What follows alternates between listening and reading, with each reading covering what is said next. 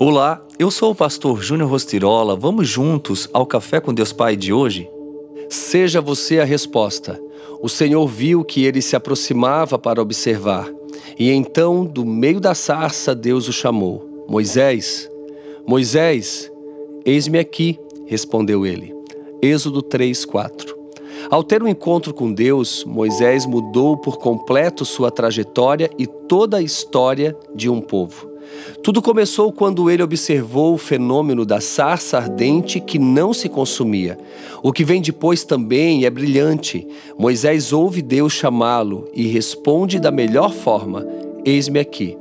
Saiba que em nossa vida é importante dar a resposta certa para que as oportunidades se abram. A história poderia ter sido outra se Moisés não tivesse respondido nada e ido embora.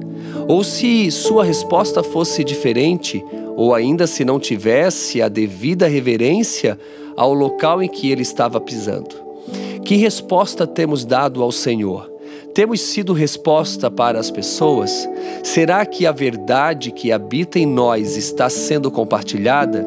Enfrentaremos oposições, é verdade, mas precisamos superá-las.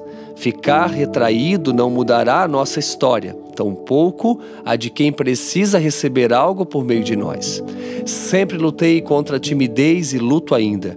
Mas se eu tivesse continuado no banco da escola, esquecido, lamentando as decepções, os medos e as dores, não estaria vivendo minha jornada extraordinária que estou realmente vivendo. Sendo assim, posicione-se com a resposta correta no seu contexto. Seja você aquele que mudará a história da sua vida e, mediante essa atitude, a de muitas outras pessoas. Ficar lamentando as dores e as dificuldades não muda ninguém de situação, mas ter uma atitude vitoriosa diante das circunstâncias mudará você. Você está pronto? E a frase do dia diz: Sejamos a resposta de Deus na vida das pessoas com quem interagimos. Pense nisso e tenha um excelente dia.